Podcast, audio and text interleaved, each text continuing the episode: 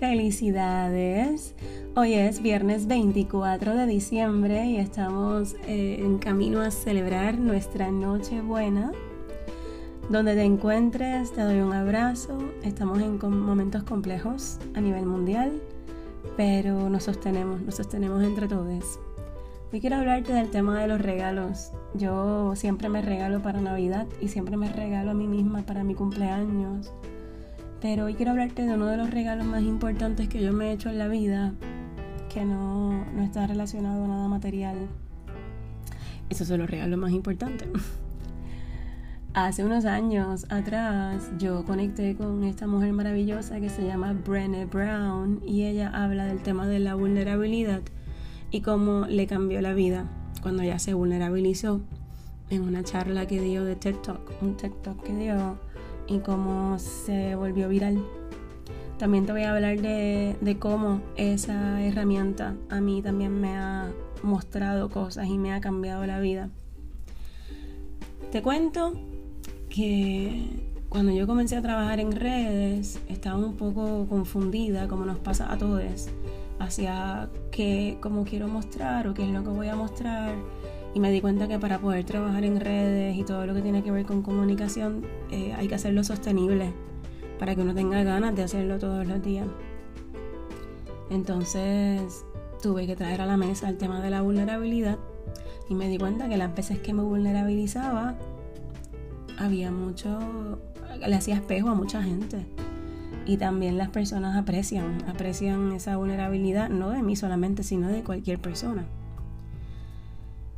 para mí fue un proceso conectar con el tema de la vulnerabilidad porque yo soy librana, así que tengo eh, esta lucha de que todo se vea bien, de que todo parezca que todo está bien, que todo está en orden. También con una mamá Virgo, que es como no, todo está bien, todo está perfecto. Así que mostrar aquellas partes mías que no eran tan perfectas, entre comillas, o tan bonitas, requerían una, una valentía bien grande. Yo empecé haciendo experimentos porque la vida es un experimento. Y lo que me ha dado la vulnerabilidad es mágico. Creo que me ha acercado más a, a mí misma. También ha transformado mis vínculos. No todas las personas pueden sostener la vulnerabilidad, pero creo que igual que en mi caso fue un proceso, para las demás personas también puede ser un proceso. Mi invitación hoy es a que lo intentes. Lo intentes sin ninguna expectativa como cuando vamos a experimentar con algo. No hay expectativa. Creo que el, ser vulnerable habla más de nosotros como personas y, no tanto de, de la proyección o la reacción o el espejo que la otra persona nos puede hacer como la otra persona reaccione, tiene, más, tiene todo que ver con, su situación. Pero creo que debe de haber un grupo de personas que diga, bueno, vamos a, conectar con la valentía y vamos a comenzar a vulnerabilizarnos. Y vulnerabilizarse es básicamente quitar máscara, quitar excusas, eh, quitar el decir lo que uno debe de decir o lo que la gente quiere que uno diga. Y la manera más bonita que yo he podido, ¿verdad? Conectar para vulnerabilizarme ha sido dándole lenguaje a mis necesidades y explicar el que si no estoy disponible para algo o si no, algo no me resuena, explicar el por qué no me resuena desde lo que yo necesito también. Así que esto toma un proceso de adquirir un lenguaje de necesidades, de identificar las necesidades, em, de tener un lenguaje que no provoque ningún tipo de violencia con la otra persona. Así que dos herramientas maravillosas, non-violent communication, comunicación no violenta y la vulnerabilidad. Hace poco empecé un libro de Brené Brown, eh, que creo que tiene la palabra Atlas en el título. Y me gusta porque ella es una persona que hace research. Y estaba ella creó escribió este libro luego de hacer un research bastante amplio con, con diferentes personas y diferentes recursos para darle lenguaje a las emociones. Y Y me parece fantástico porque yo creo que eso es algo que lo debemos de haber aprendido en nuestros primeros años de vida, pero si las herramientas no estaban disponibles, pues no estaban. Eso no significa que no lo podemos hacer ahora. Así que conecta con ese superpoder, es un superpoder el atreverse a mostrarse, el ser vulnerables. A mí de verdad, de verdad que me ha cambiado la vida porque me ha cambiado a mí.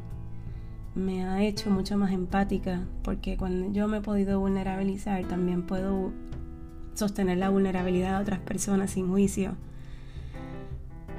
Pero tiene que haber alguien, tiene que haber alguien que se atreva.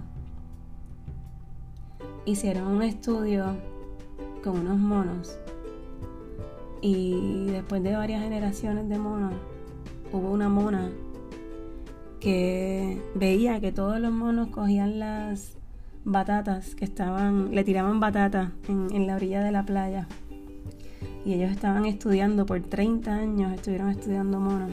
Y los monos cogían las patatas crudas y se las comían. Pero un día llegó una mona y cogió la batata llena de arena y la decidió lavar dentro de la, dentro de la playa, dentro del mar. Y se la convenció a comer. Los demás monos la imitaron y ahora se ha vuelto una tendencia para los monos y se llama la teoría de 100 Monkey o el mono número 100. Así que yo de pronto dije, me gusta esa historia. Quizás yo quiera hacer esa número 100, que quiero empezar a hacer cosas distintas. Y no es que nadie se haya vulnerabilizado antes, pero quizás dentro de mis entornos, posiblemente yo soy la primera en mi familia que se atreve a hacerlo. Vamos a conectar con la capacidad que tenemos de poder cambiar las cosas, porque tenemos en mente querer cambiar el mundo, pero como todos sabemos tenemos que comenzar por adentro de nosotros mismos. Así que vamos a atrevernos a hacer ese, esa mona número 100 que llegó y dijo, no, no, no, vamos a hacer las cosas distintas. Ojalá y la vulnerabilidad sea un regalo tan valioso como lo es para mí, como lo ha sido y lo seguirá siendo. Eso no significa que ser vulnerable siempre va a ser sencillo, hay días donde va a requerir más valentía y otros días donde se va a sentir más natural. Pero es simplemente entender cuál es la meta. La meta es que nuestros vínculos puedan darse sin tener que tener máscaras de por medio, que podamos simplemente ser y aceptarnos. Y ahí entra entonces ese amor incondicional que todos podemos vibrar. Les deseo una feliz Navidad si estás cuidándote, pues que puedas celebrar, aunque sea contigo.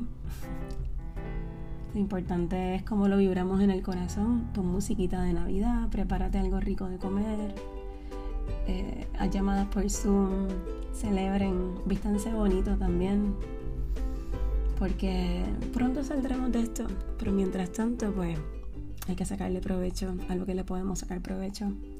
Y será hasta la próxima semana, nuestro próximo episodio.